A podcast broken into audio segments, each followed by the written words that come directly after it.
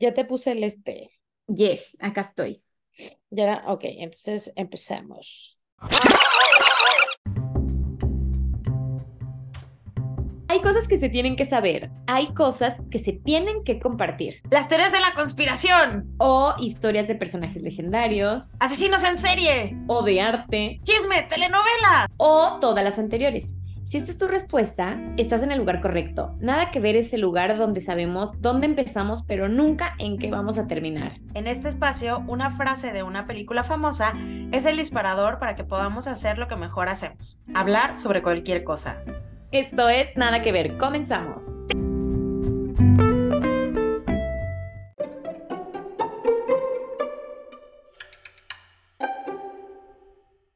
Empezamos con el episodio 26 de la tercera temporada con la frase de suspicacia más famosa de la historia. O sea, cuando eres Amo. suspicaz en la vida, alguna vez te han dicho eso. Ay, me encanta. Sí, y pues bueno, la frase, por si no, o sea, por si no saben, es elemental, mi querido Watson. Y la frase, pues en versión original, es elementary, my dear Watson. Y la película es Las aventuras de Sherlock Holmes, la primera que yo no la vi, o porque es del 39. O sea, agradezcan que vi la de Jude Law. Em, ¿Quién la pronunció? Sherlock Holmes, que es Basil Rathbone. Y dice esta frase a su fiel ayudante, que es John Watson, que lo hacía Nigel Bruce. La contestación que se ha repetido en el resto de las adaptaciones que se han hecho del personaje creado por Arthur Conan Doyle, y como ya dijimos, en el libro no sale, pero pues en todas las películas sale y se volvió como un canon ahí de los detectives. Pero yo no, o sea, yo me aventé toda la serie de Sherlock con... Ah, y no lo dicen. No es que no me pude acordar si lo decían o no. O sea, como de esas cosas de que maybe yes o maybe no, que ese sí me la fumé toda completa porque me encantó. Está muy buena. Está muy serie. buena, sí. Ujú, esa serie está muy buena. Pero bueno, no vamos a hablar de Sherlock Holmes, obviamente. Entonces, Mane, ¿a ti qué te evocó esta famosísima frase? Ay, pues mira, la verdad tuve un pensamiento muy lineal, entonces mira, de Elemental me fui a Elemental, la nueva película de Pixar, que en español se llama Elementos. Ajá. Em, la verdad que mm, vi algunas críticas eh, malas, entonces cero se me antojó, o sea, no la vi. Em, Ujú. O Yo me sea, vi los dormida. trailers y las reviews y eso, y es como que en un momento tuve intención de verla, pero después como vi que estaba teniendo súper malas reviews y, y, y esas cosas, Ujú. pues hice lo que no hay que hacer, que es como tomar una postura eh, sin haberla visto, pero bueno, tampoco me importa Ah, mucho. Eh, me parecía una buena idea, pero siento que la llevaron como a lo más básico de lo básico, que ante la duda tú metes de que la historia de Romeo y Julieta y ya. O sea, no, no falla. Tipo, ya tu bonita historia de amores. Sí, es como, tengo ganas de hacer una película de un, de, no sé, cualquier, o sea, tengo cualquier idea loquísima, pero le meten la historia de Romeo y Julieta y entonces ya pues no pasa de ahí, o sea, como, ay, no sé, como, como ya lo hicieron con Titanic, lo hicieron con Avatar, o sea, lo han hecho con miles de cosas que tipo, como que la idea, la situación de hacer una película sobre esto está bueno, pero no saben qué decir realmente, entonces, ay, listo, amor imposible, ya. Entonces, Ajá, sí, de que, ajá, de que ya no sé cómo salir de este embrollo. Amor imposible. sí, y mm, la verdad es que Pixar se había mantenido al margen de este recurso del de amor imposible, pero pues se está chafeando muchísimo. Cuando me di cuenta que era Romeo y Julieta con los elementos, dije, no, o sea, Pixar, porque ¿Por qué em, me haces estas cosas? sí, entonces... este, uno ve las glorias pasadas de Pixar y dice, pero ¿qué nos pasó? Entonces, digo, por suerte ahora viene la segunda parte de Inside Out, que sí tengo ganas de verla porque la primera me una muchísimo. genialidad. Amo la primera, me parece de verdad muy genial. Pero bueno, igual, o sea, sigue siendo una secuela. Por mucho de que la ame y todo, pues sigue dando, por mucho que esté buenísima, sigue dando síntomas de una crisis creativa, porque pues no deja de ser una segunda parte. Pero bueno, Y sí. eh, como el presente de Pixar, pues es una tristeza. Hasta que salga esta película, vamos a hablar, o sea, mi tema realmente es su pasado, entonces voy a hablar como de la historia de Pixar. Ah, ok. Em, que la verdad que sí. es, no, no, es una historia de éxito, eh, que pues estuvieron que, tuvieron que estar como 30 años consiguiendo dinero de donde pudieron, porque de, de que la fundaron a que fueron exitosos, literal, fueron muchísimos años y muchísimo trabajo, pero mira, es el resultado cuando uno no quita el dedo del renglón durante un tiempo. Una historia motivacional para todos aquellos que quieren hacer cosas y que está enero, pues, Exacto, pasando. exacto, una buena historia motivacional.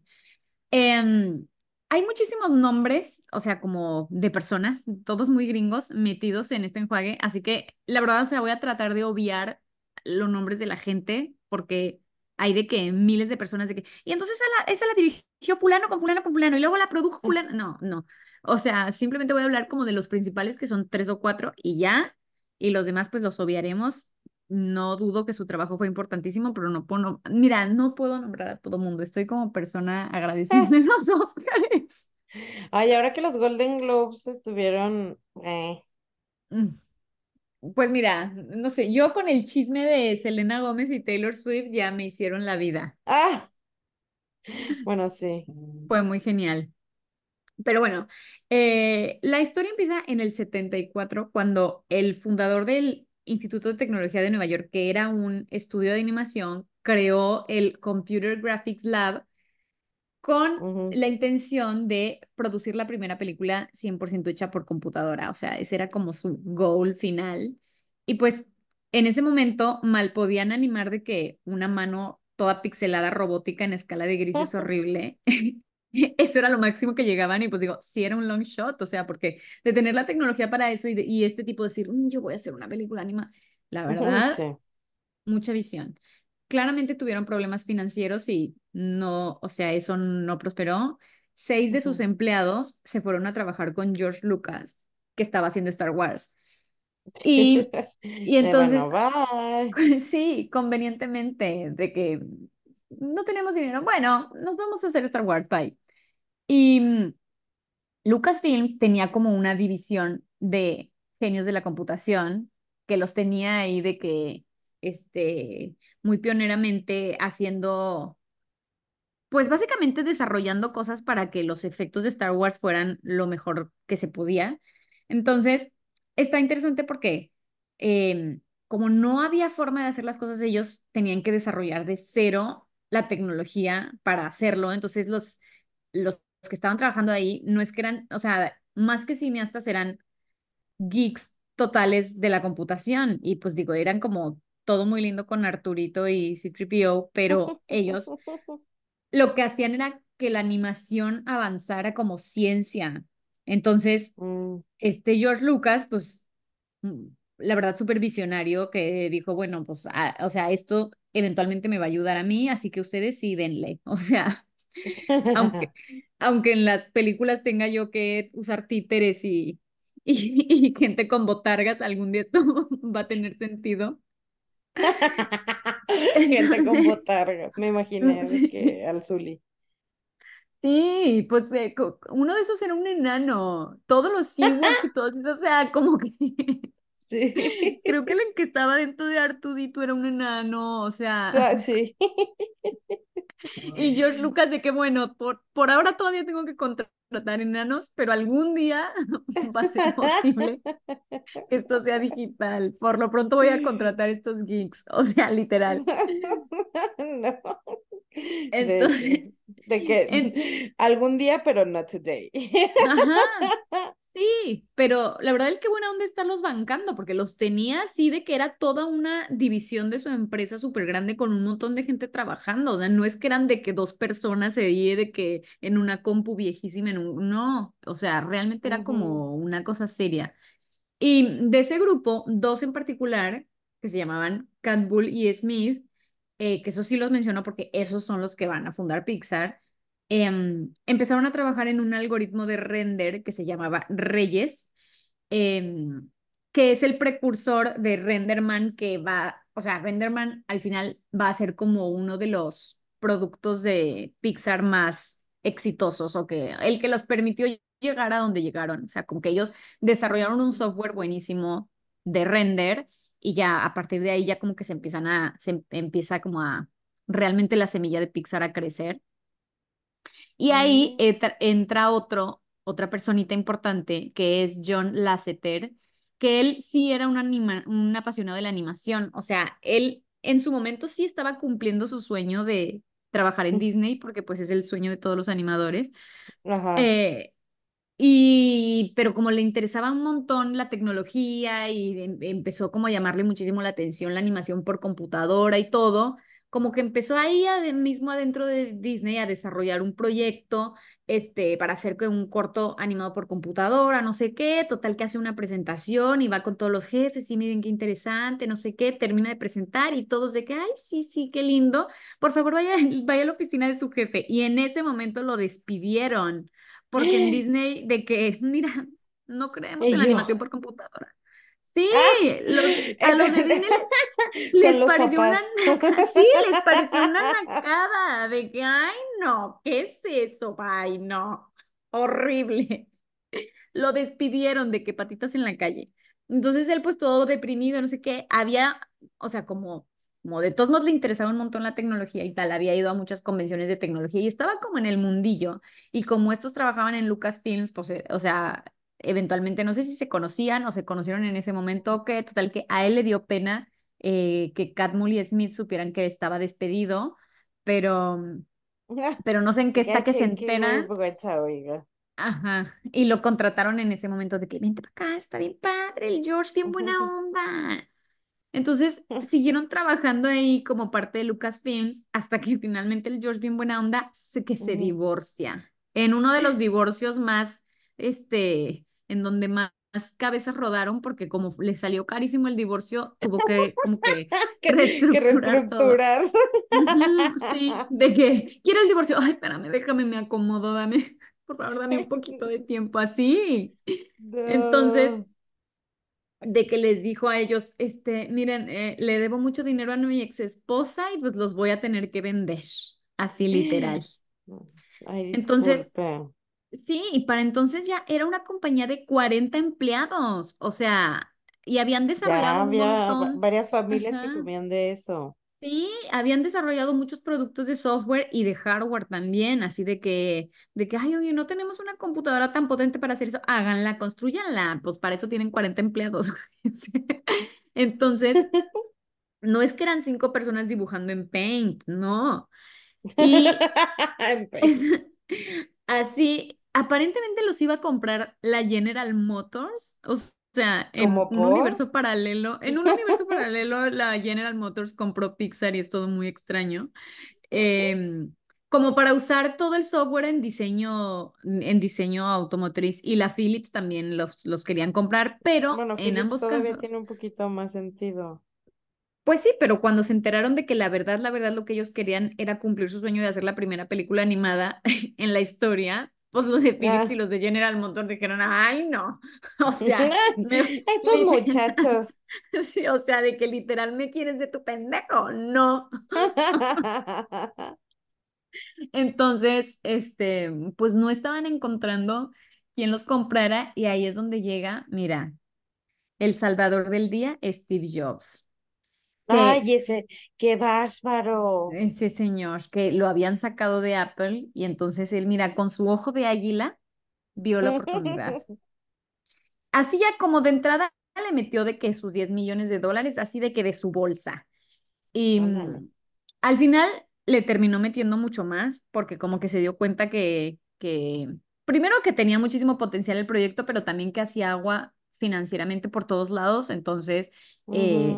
De que perdían dinero por día muchísimo. Entonces, al final le terminó metiendo como 50 millones y terminó siendo el accionista mayoritario. O sea, claro, mientras más dinero le, le metía, más subía su, como su, pues sí, su silla ahí en, en Pixar y, y terminó siendo ahí el mero, mero petatero. Entonces, Mm. en ese momento como que para sobrevivir, lo que hacían era vender el hardware que habían desarrollado, o sea, la computadora que habían creado que se llamaba Pixar Image Computer eh, entiendo que tenía como un sistema que procesaba súper bien la imagen, pero pues eran carísimas las computadoras, o sea, para nada era que te, que te la querían vender así como su computadora personal, no, o sea, sus clientes, por ejemplo, por ejemplo, Disney, de hecho, para automatizar algunas de sus, de sus animaciones, para acelerar sus procesos, le compraron.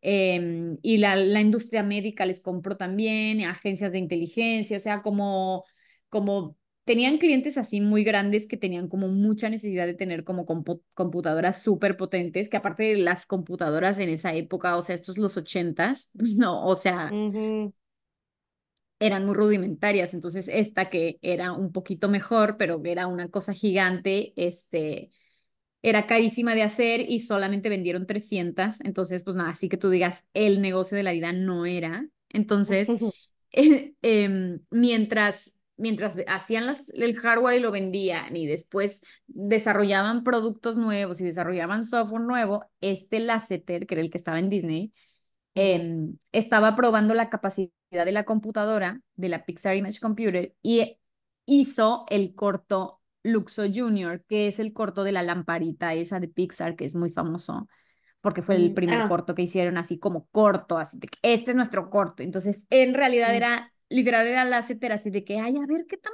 ¿qué tanto lo puede hacer? ¿Qué tanto me aguanta? O sea, probando la computadora, porque era lo que estaban vendiendo. Pero presentó el corto, así de que, ay, pues mira, ya hice esto, a ver quién lo quiere ver, y a la gente le empezó a encantar, lo nominaron al Oscar, y entonces ellos, ya mira, empezaron a ver la luz al final del túnel, porque realmente empezaron a hacer algo que era lo que ellos querían hacer, que era que no era hacer, ayudar en los efectos de las películas de Star Wars ni eh, vender computadoras, sino que ya por fin se empezaron a acercar a hacer un largometraje eh, por computadora, aunque en realidad era un cortito chiquitito de una lámpara que juega con una pelota o algo así. así. Vinca. Sí, sí. Em, entonces, pues mira, felices. Y el siguiente corto que hicieron ya estaba mucho mejor de luces porque pues se dieron cuenta de un montón de cosas cuando hicieron ese corto, no sé qué. Y el corto que hicieron después, que se llamaba Teen Toy, ya ganó el Oscar al mejor corto animado y fue como la primera semilla de Toy Story, porque de Teen Toy salió Toy Story. Y cuando ya ganó el Oscar de mejor corto animado, pues ya todo el mundo volteó a ver a Pixar y dijo, ¿de qué estos que están haciendo? Porque, pues, o sea, obviamente con eh, concurso, bueno, no, compitió contra ah. otros cortos animados, pero pues no estaban animados por computadora, entonces fue como todo un suceso que Tinto ya haya ganado al mejor corto animado. Y entonces, este, pues ya empezaron a, em, los empezaron a buscar muchas empresas para hacerle los comerciales y de vez en cuando hacían algún corto y tal. Entonces, como que ya se empezaron por fin enfocar como a la industria del cine y de la producción audiovisual, entonces ya eh, toda la parte de hardware la vendieron. Y entonces Disney, que eh, eh, es un depredador, vio como... How dare you sí. de romperme mis ilusiones. Pues yo los amo, pero son un depredador.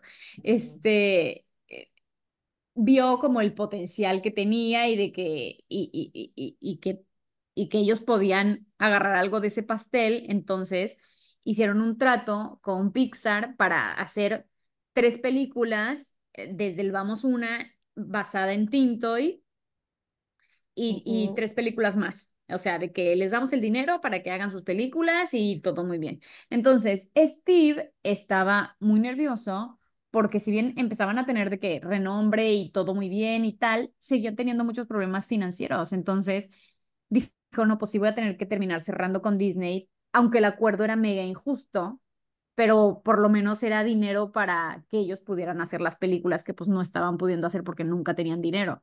Entonces, el acuerdo con Disney era por 26 millones de dólares para hacer tres películas, donde Pixar tenía que hacer todas las películas de que el guion, la idea, animarlo, todo, Disney las iba a producir, o sea, de que les iba a meter dinero, las iba a promover y las iba a distribuir. Y pues como es el que pagó todo Disney, básicamente se iba a quedar con los derechos de, y con las licencias de la mercadotecnia de los muñequitos y todas esas cosas, que al final es el negocio millonario. Ajá.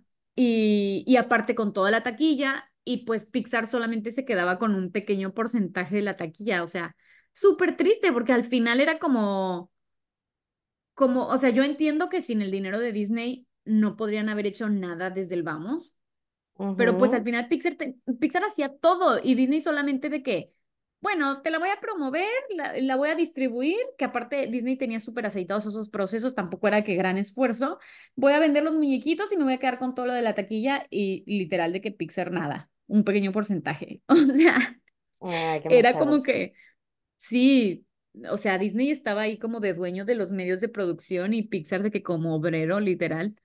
Hmm, Eh. Y, entonces, pues ya, de todos modos aceptaron porque pues no tenían de otra y no tenían dinero y era su única forma de lograr hacer las películas. Y entonces empezaron con Toy Story y al mismo tiempo Lasseter empezó a, a, con otros dos, empezó a pensar en los guiones para bichos, para Monsters Inc. y para Buscando a Nemo. O sea, todas glorias. Bueno, bichos no tanto, es medio nerd, pero las otras, o sea, Monsters Inc.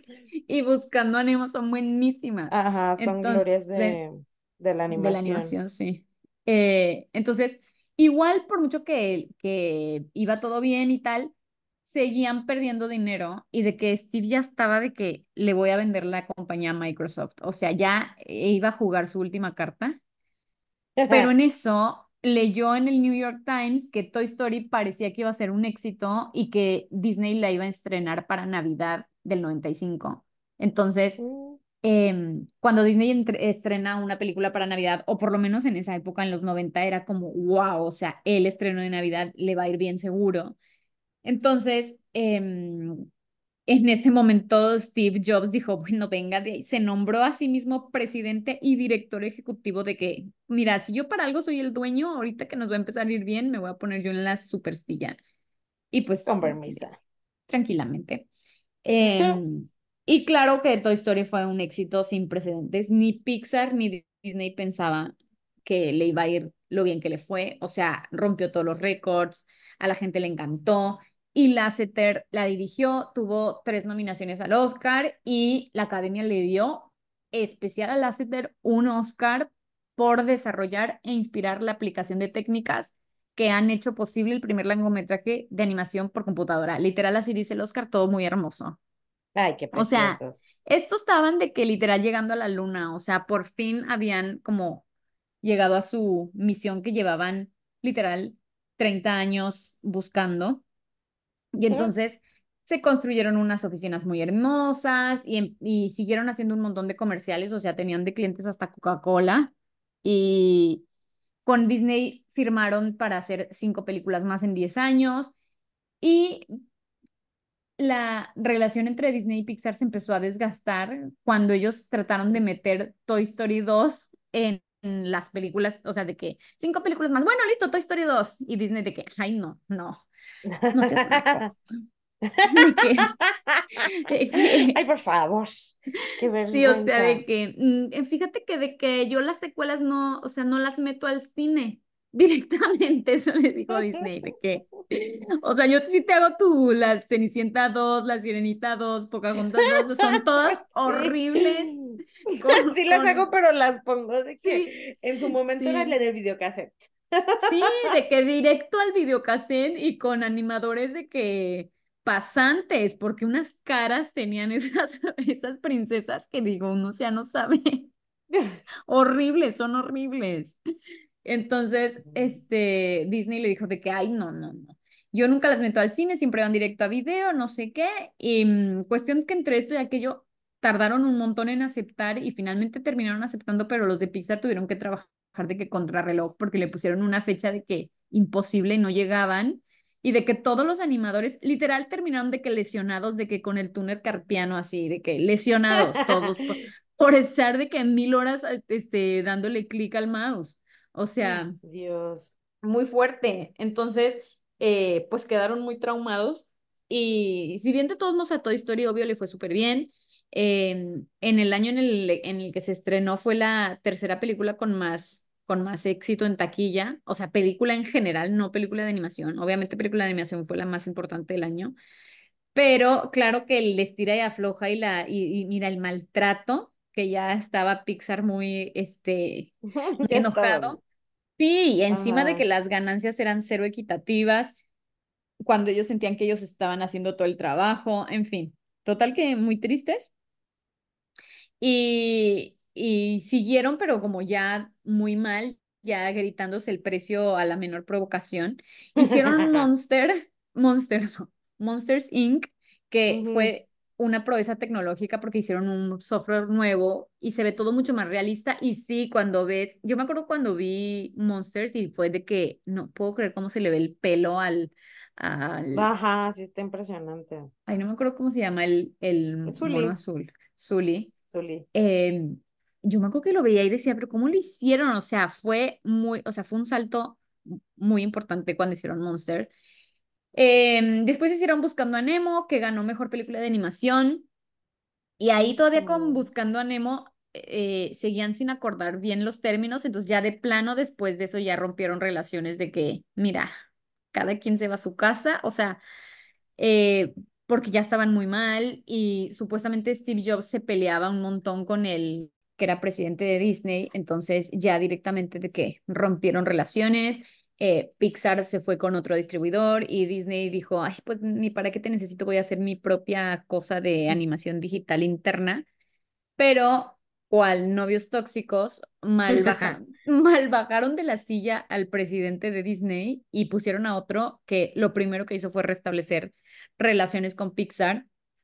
Y finalmente lo terminó adquiriendo bajo su ala, sí con la condición de que Pixar eh, siguiera funcionando independiente con, o sea, podía mantener su propio nombre, sus instalaciones, como que sus políticas internas, su filosofía y tal. O sea, como que sigue siendo una empresa eh, en sí misma, pero eh, es parte de Disney ya, o sea, la compró Disney, ni modo, es una realidad.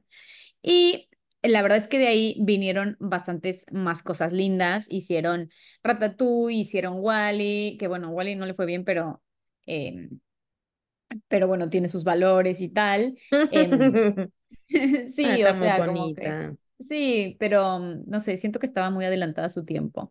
Eh, una de las, de, de las cosas que les pasó es que obviamente Disney, siendo Disney, empezó a hacer la, la lamparita de Pixar como, como de juguetito. Y.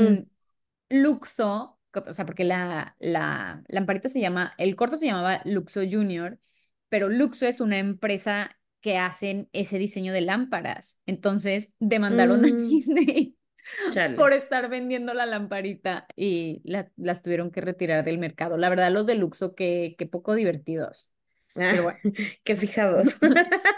Qué, qué, qué fijados, literal. O sea, dale, quiero tener mi souvenir de, de Disney Pixar cuando vaya al Mm, parque. Quiero mi pues lamparita. no se no, pues, dejaban. pues no, porque como ellos también hacen lámparas y esto era en esencia una lámpara chiquita, pues no. Los demandaron y dijeron, me, me quitas todo eso del mercado, yo tengo la lámpara original, soy una empresa sueca eh, muy seria, hago lámparas, por favor, quítenme todo eso de Ah, ahí. por favor, ¿qué es esto? Sí.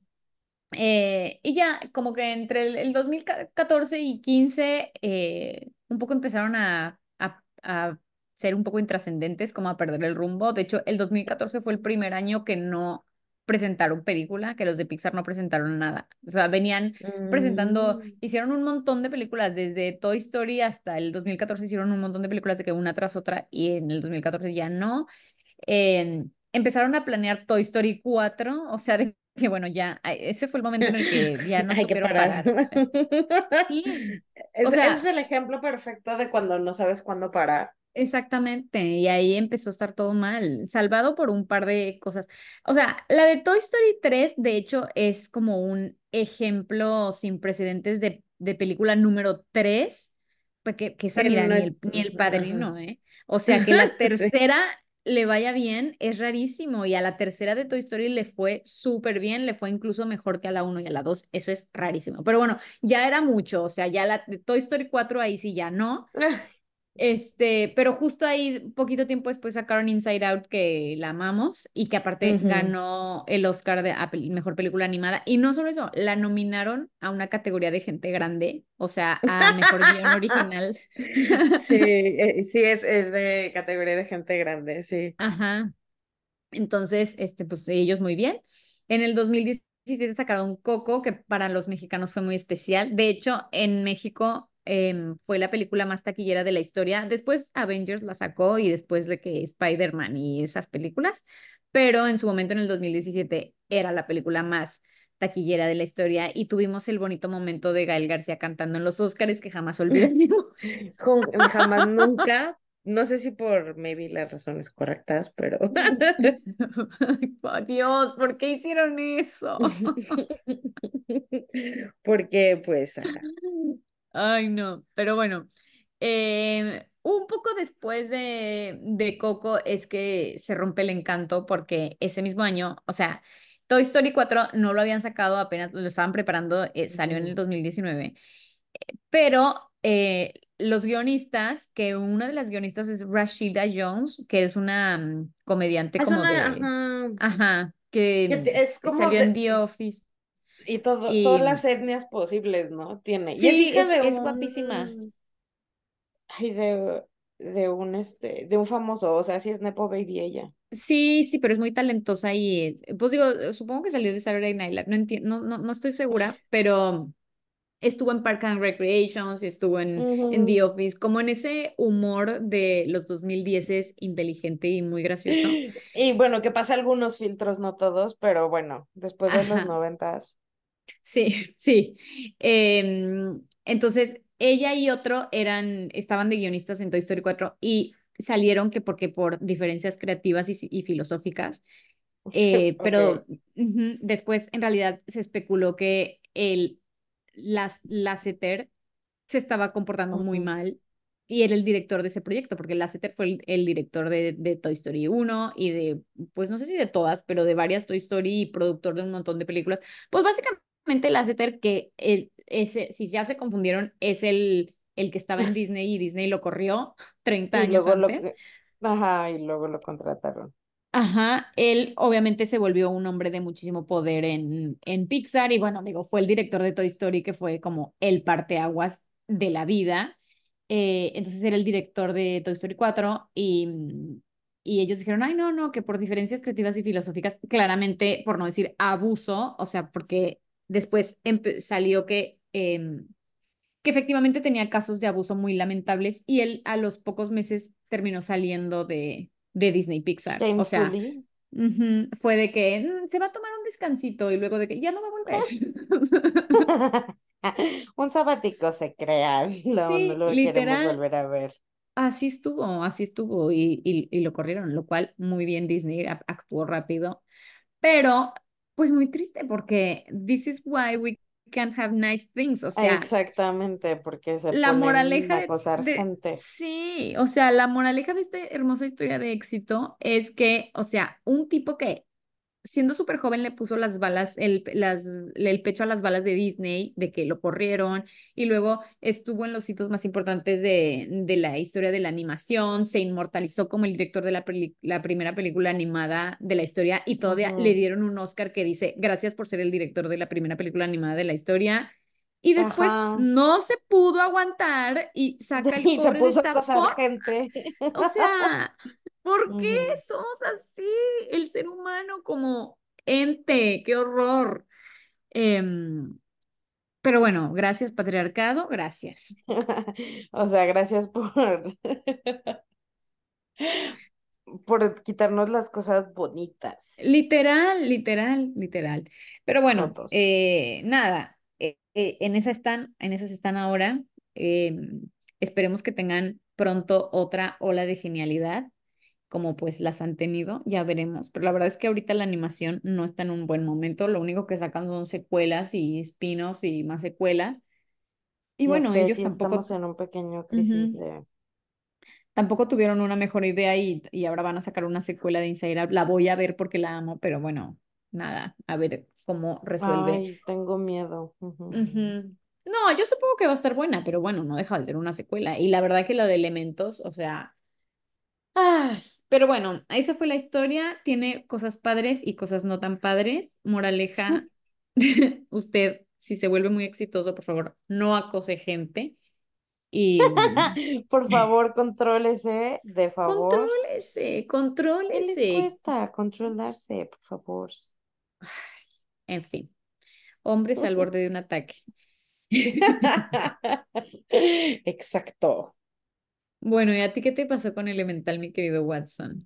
Pues bueno, eh, yo me fui, también empecé a recorrer el, el tramo de elemental o elementos, pero lo dejé ir. Kind of, o sea, como que regresó medio full circle, pero bueno. Eh, pensé en Watson y en mi adorada Emma Watson, que además de ser la maravillosísima eh, Hermione en, en nuestro amado y siempre maravilloso Harry Potter, también hizo live action de La Bella y la Bestia. También. Y pues eh, en esos rabbit holes que entra uno de repente en lo que viene siendo el internet. Güey, descubrí, yo no sabía esto y yo me considero una fan de La Bella y la Bestia, soy muy fan de La Bella y la Bestia y la verdad es que yo decía de que, ay, bueno, X. o sea, vamos a olvidar un poquito eso del síndrome de Estocolmo y así que es como lo que todo el mundo dice, Sí. pero eh, me metí en una investigación bastante eh, mm, pues de rabbit hole, o sea, tampoco crean que yo fui de que al, a la librería nacional, a la Biblioteca Nacional a, a, a checar todas mis fuentes, pero En las profundidades de internet. en las profundidades de internet donde le das un clic y luego vas a otro, eh, me encontré la historia que al parecer es la original de La Bella y la Bestia.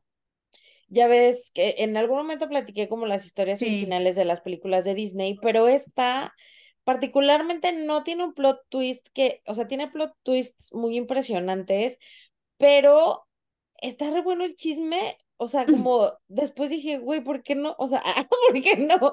O sea, no es como que se muere, o sea, vuelve espuma, como la sirenita que dices, bueno, a ver, está un poco complicado ahí que Disney de que, bueno, se volvió espuma y cómo le explica a- al mundo eso, ¿no?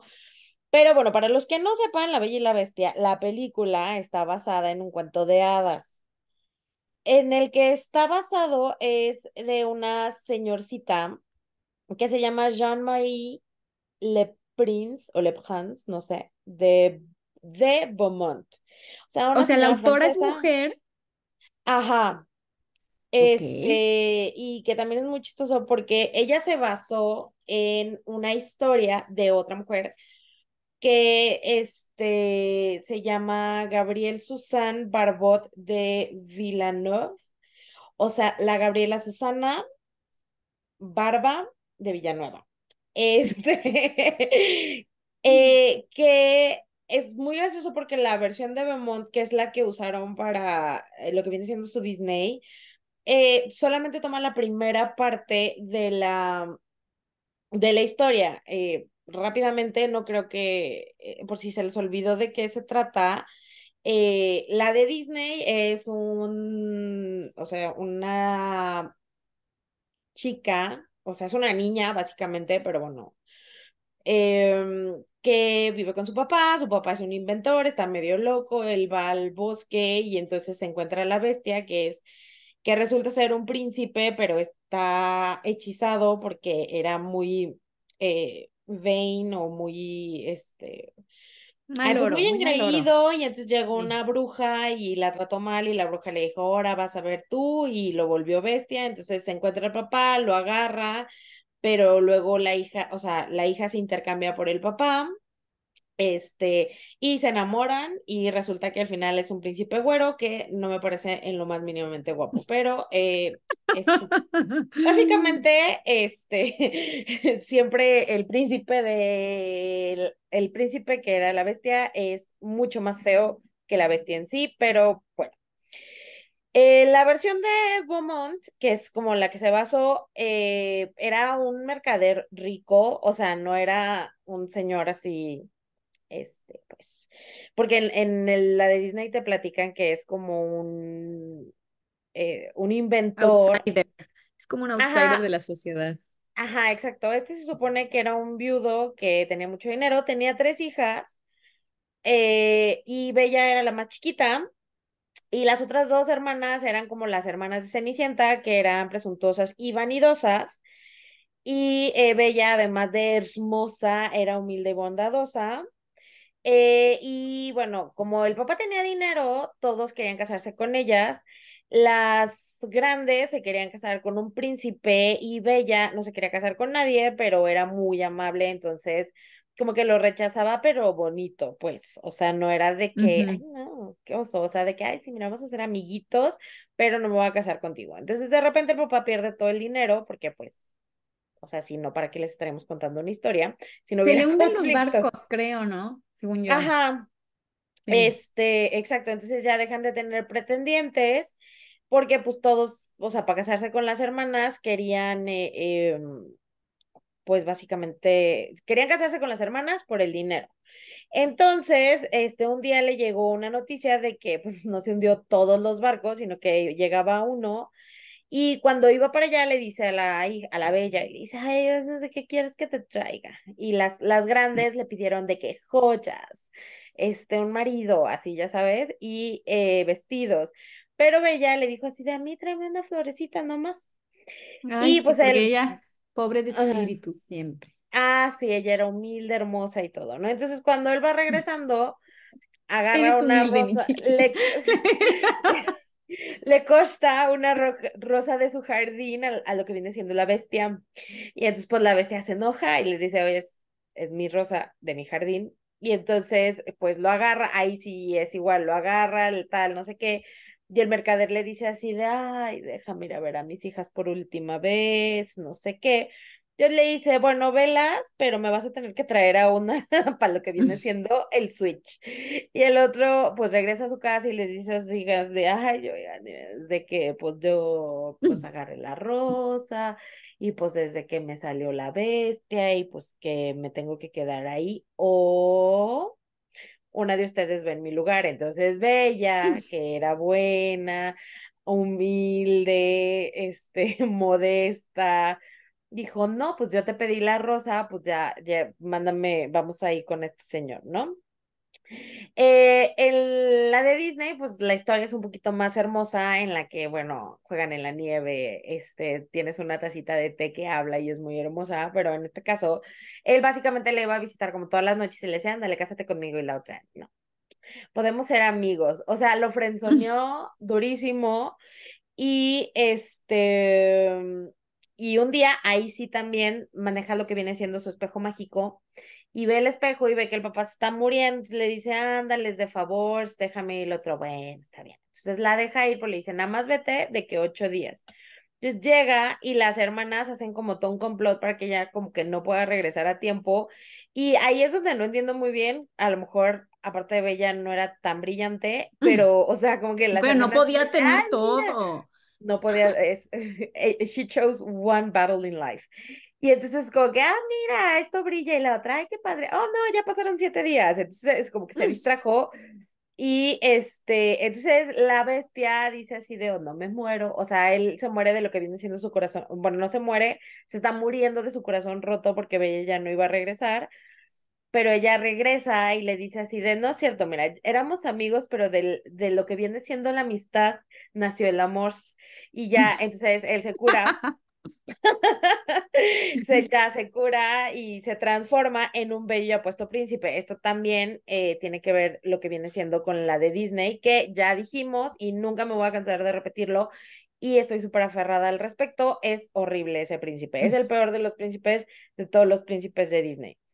Y este, y entonces ya ahí, ah, oh, es un príncipe. Y entonces ya le dice, no, mira, es que había una bruja mala que me hizo bestia porque pues se quería casar conmigo y pues les dije que no y que así. Eso sí es igual que la única forma de romper la maldición era que pues alguien no se enamorara de su belleza espectacular, sino de su corazón puro y hermoso. Eh, se casan y fueron felices y este y ya amigos del papá y todo que a mí me encanta eso así como tuviste secuestrada a mi hija de que no sé cuánto tiempo sí ay bueno aquí no importa vamos a ser amigos pero bien. Y pues esa es la que más o menos está basada la, la de la de Disney, pero de, la de Villeneuve, este, esa eh, está mucho más jugosa. O sea, son tres capítulos. El primer capítulo básicamente es lo que les acabo de contar. Este, pero pues bueno, el, ahí la bestia sí está bien gacha y es como una mezcla como de elefante, este, o sea, tiene una trompa y todo, o sea, no crean, no, no se, no se imaginen la de Disney. Y ya los otros dos capítulos te manejan lo que viene siendo el chisme familiar, que está demasiado jugoso y está muy maravilloso, o sea, a ver. Se mete Carla Estrada ya ahí. Ahí enters Carla Estrada. Sale Disney y entra Carla Estrada. Exacto. O sea, para hacer de que una telenovela, o sea, es, es, es una cosa muy hermoso. Eh, entonces, bueno, la primera parte ya ven que es así, pues o sea, el, la misma gata nomás que revolcada, pero este, resulta, o sea, se supone que la, o sea, en, en la versión original, el, la bestia no está solo, o sea, tiene, está eh, su, su papá, otra cosa que tenía es que no solo era feo, es que era tonto, o sea, tenía como todas las papeletas, este, o sea, no tenía encanto, no tenía conversación, no tenía ingenio, era feo. Y este, pero, o sea, ahí sí se, se prometen como casarse, o sea, le dice que así nos vamos a casar. O sea, lo que cambia es que todavía no se casan porque todavía no termina la historia. Y este, Bella, lo único que, o sea, como que se decide casar con él nada más porque, pues, básicamente el compromiso, o sea, y ya de qué, pues, qué hago, este, porque a ella la habían entregado por castigo por robarse las rosas. Este, y entonces eh, ella en sus sueños, durante como la primera parte, se supone que no está enamorada de Bestia, no tiene una relación, el otro no tiene conversación, no tiene nada.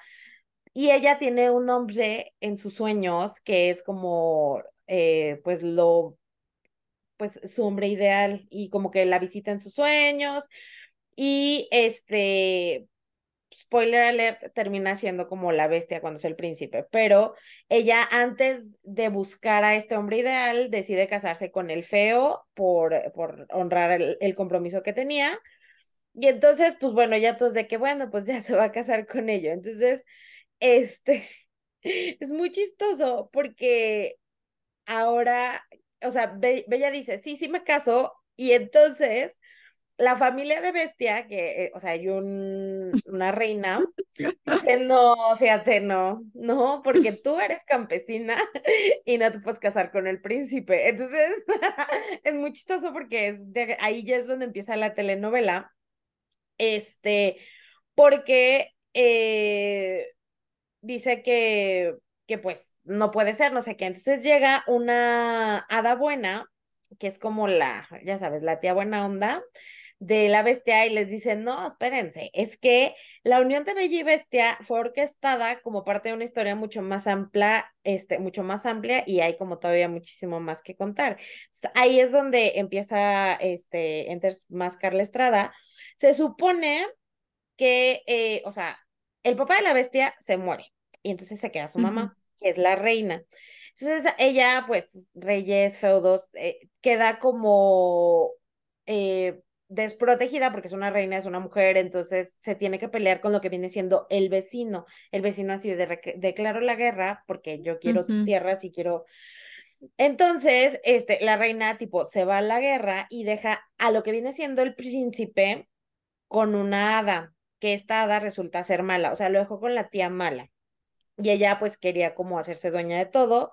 Entonces ya espera, eh, espera que él crezca y eh, ella le dice de que y si nos casamos y el otro y si no. Entonces ahí es donde lo maldice para que viva como una ah. bestia horrible y no sé qué. Pero él tiene su, lo que viene siendo su tía Ada Buena, que es donde, que la que les está contando la historia de por qué ellos deben de estar juntos. Eh, Además de que ella es la que le levanta la maldición, Bella de hecho, get this, es sobrina de la reina. O sea, de que, tía, Resulta que su papá era lo que el rey de las Islas Felices. Y él, en, en donde, en, la en las Islas Felices, al parecer, no importa, eh, o sea, la gente se podía casar con quien quisiera, no, está, no, no tenían que casarse como con reyes, así como en, como en el reino de, de la bestia. Y eh, en eso llega el papá y así de, hija perdida. Y entonces ya les cuenta que se supone eh, que la madre de Bella había sido una joven pastora, pero como te dije, eh, pues ahí el rey de las Islas Felices sí se podía casar.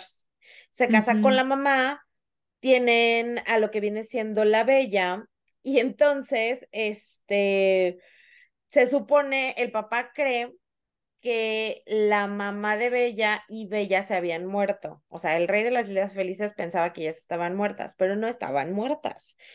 Resulta que la hermana, que la mamá de Bella no estaba muerta, no era una pastora, o sea, uno pensaba que era una pastora, pero no, sino, Es como un Inception de telenovelas. güey, espera, que era su hermana. O sea, o sea, de que no, ah, no me quiero casar porque no es una princesa. No, Bueno, no te puedes casar porque es una princesa. Y entonces llega la hada y les dice, no, pero espérate, es su prima. Ah, es la prima, pero espérate, su mamá no estaba muerta. ¿Cómo? No, pero aparte era su hermana. Y como en el reino de las Islas Felices todo el mundo podía hacer lo que quería, pues again se casaron. Y este, Ah, o sea, era para clases sociales, pero también para parentesco, ya no importaba Ajá, si tu hermana. ahí, Ok, mira, todos contra todos porque eran felices. claro. Entonces, este, eh, como en el reino de las hadas no había esa libertad, una vez, o sea, porque, perdón, era la hermana de la hada, no del papá. Mm, Entonces, haz de cuenta que no era una campesina, entonces era como de la, en las hadas no te puedes casar con los mortales. Entonces, la hada mala va con el chisme y este les dicen así de, mira, es de que esta se casó con un mortal y entonces la des, o sea, como que la castigan y la desaparecen y todo el mundo cree que se había muerto, pero no se murió. Entonces, el hada malvada quedaba bella y quería casarse con el, o sea, le hizo todo eso malo a la hermana para poderse casar con el rey, pero el rey le dijo, no, mira, no, y aparte tengo una hija, tengo que ver por ella y no sé qué, y la otra, tranquilo, I got this, entonces mandó matar a la bella. Eh, ahí ok. un poco como, como en Blancanieves, va y les dice a sus cuidadores así de váyanse al bosque, mátenla y ya para yo poderme casar con el rey. Y, eh, pero claramente no tuvieron el corazón para matarla, entonces llegó el hada buena, la rescató y de- e hicieron como toda la escena del crimen como si se hubiera muerto. Entonces, el papá, que es hermano de la mamá de Bestia, cree que su hija y su esposa están muertas. Las hadas, hay una buena y una mala, son hermanas de la mamá de Bella. Entonces, la mala la quiere matar, pero no lo logra porque la buena la salva y entonces va y se la deja a lo que viene siendo el mercader, que es el papá que sale como en toda la historia. Eh, o sea, como que Mm, pasa por su casa y dice, ay, mira, él qué amable, qué buena persona es. Y vio que su hija, o sea, tenía una bebé en la cuna y se había muerto y dijo, pues les hago lo que viene siendo el switch y nadie se va a enterar. Entonces, haga, o sea, como que le cambia a la hija y entonces eso aseguraba que Bella fuera criada con seguridad y que nadie supiera quién, quién era hasta que conociera a la bestia. Y entonces, al conocer a la bestia, pues ya básicamente regresa a su familia. Mm, Y no, al no te puedo final, creer. Es la mamá, tremendo. es tremendo, la mamá no está, o sea, no estaba muerta, andaba lo que viene siendo encarcelada en el reino de las hadas, porque pues se casó con un mortal y la liberan y entonces ya todos se juntan y se casa con su primo. Sí, Es muy fuerte, eh, realmente es muy fuerte esta historia. Pero aparte yo sí de que esto no puede ser real y, o sea, sí, eh, o sea, ahí encontré vari- varios sitios de internet que básicamente cuentan que sí es eso, o sea, que es como todo así un es. happening. Y a ver, lo entiendo porque estaría un poco complicado al final explicar, o sea, bueno, a ver, en Disney pudieron haber hecho que en vez de que la hermana fuera como la amiga de la infancia y ya, punto, se acabó. Pero, o sea, te da muchísimo para hacer tu precuela y todo, y está mejor el chis, o sea, está mejor la historia No, de los papás Pero que lo hagan los Bestia. de los de Game of Thrones. Ándale, ahí sí O sea, está a ese nivel, también. a ese nivel. Ajá, está a nivel de Game of Thrones, pero bueno, por si no sabían, les platiqué la historia de la Bella y la Bestia, pero los capítulos que no agarró. Eh, terminó de leer el Disney y dijo, no, mira, hasta aquí está bien. Aquí Ay, sí, ya. brinquémonos todo esto, nos casamos. Y ya se casaron. Y pues obviamente la bestia eh, está muy bonita en la de Disney y es muy bonita, pero pues acá sí se supone que era ya muy feo y aparte, ajá, y hay unas ilustraciones que me dan muchis que me dieron muchísimo cringe porque esta, es como, pues no sé, tiene como dientes, es muy feo, pero la bella hace cuenta que tiene de que siete años. Ay, qué horror. Y es así de cásate conmigo y la otra de que no, pero de que una niña de siete años, este, pero luego ya cuando está grande. Este, hay una que es como que está con una foca, tiene como dientes de foca. Este, y también hay otra que tiene como su trompa de elefante y así, o sea, es una Una bestia muy, alebrije, era una alebrije. ajá, te iba a decir un- una bestia medio alebrije, eh, pero bueno, al final te- sí, vivieron felices por siempre, se casaron, pero eh, la historia detrás de la Bella y la Mm. Bestia, pues si no se la sabían, ya se la saben. No, la historia corregida y aumentada, porque, o sea, yo alguna vez supe la historia real, pero, o sea, no, no pasaba de que ya se convierte en príncipe y ya. O sea, sí estaba lo de que las tres hijas y que él se va y que no cumple lo de los siete días y que quién sé qué, pero toda la parte de la telenovela, no, o sea, nunca lo había oído, es muy genial. de, de la historia antes de, o sea, porque es como el, el origen de la Bella y la Bestia, básicamente. Ay, ya lo que pasa con ellos es- está mucho más fácil. Pero, eh, ajá, está de que de telenovela, Game of Thrones, muy fan, muy fan. Y yo así de Qué que no podía dejar de leer y yo, a ver. Y luego, ¿y qué más? No, no, me parece muy genial. Pero bueno, hasta ahí llegué con, con la historia. Espero que los haya Amé. entretenido. Bueno, la siguiente película que nos va a tocar es eh, de el, la quote es del Planeta de los Simios del 68, que N- es No quita con la tus, fea. quita tus sucias patas encima, mono asqueroso. Básicamente es esa. O sea, sabes que yo los Planeta de los Simios no, nunca vibré con eso, no, nunca vi ninguna ni, ni, ni me interesan. Me dan, me, me dan mucha impresión los, los changuillos y no, no puedo. No, a ver, yo la primera sí la vi, pero sin pena ni gloria, y la, o sea, el, el remake que hicieron, que sale Elena Bonham Carter, ¿no? Mm, creo- y hay un montón ahorita, hay de que el, planeta de los simios en el centro comercial, el planeta de los... hay un chorro, yo no En tu entiendo. chalupa, en Xochimilco. Aventándose del bungee. Sí, Sí, no, no, no, Como no entiendo. haciendo cosas. Sí, sí, sí, sí. Ay, Kike haciendo cosas, qué bonito, cómo le extraño eso. Pero bueno, Lo teníamos todo. lo Bueno, teníamos todo y no lo sabíamos. bueno, a ver qué nos pasa con el planeta de los simios. ¿Tú las viste? Ah, la viste la sin pena ni gloria, pero las nuevas ya no las viste, ¿o sí? No, ay, de que están en la, o sea, de que intentas hacerlo en la tele y dices, no, güey, o No, sea, no, no, y mira que yo, mira, tú, tú todavía tienes un gusto un poquito más, no quisiera decir exquisito, pero sí quisiera, tienes un poco más filtro que yo sobre lo que consumes. Eh, y mira que, o sea, mi vara está muy baja, o sea, muy, muy baja. Y no, no No, pude.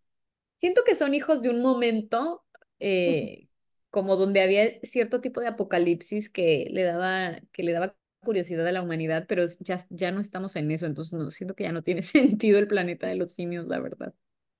Ya la curiosidad que tenemos es de los virus y del Sí, Cordyceps. de los hackers, o sea, no. Sí, de, de virus Kobachi evolucionado, Sí. o sea, Sí, sí, sí, sí. Cordi... Pero que sí existe ese hongo, el de, de Last of Us. Me da mucho Ay, qué miedo lo de Last of, lo de Last of Us. Ajá, muy buena serie. No ganó Pedro Pascal en los Golden Globes. Ay, Pedro. Pedro, eh, pero nos dio una actualización de su meme, which is fine. Este, Ya quiero que la saquen la nueva temporada de Last of Us. No sé cuándo. O sea, con esto, Ay, yo- con la huelga de guionistas ya me tienen harta. Ay, no, y aparte con lo que se tarda HBO en hacer algo, o sea, Sí. a, a ver, yo aprecio, aprecio el craftsmanship y todas las ganitas que le echan para sacarlo. No estoy diciendo que con Netflix que sacan todo mm, cada semana, pero chicos, Euforia, un Sí. paro.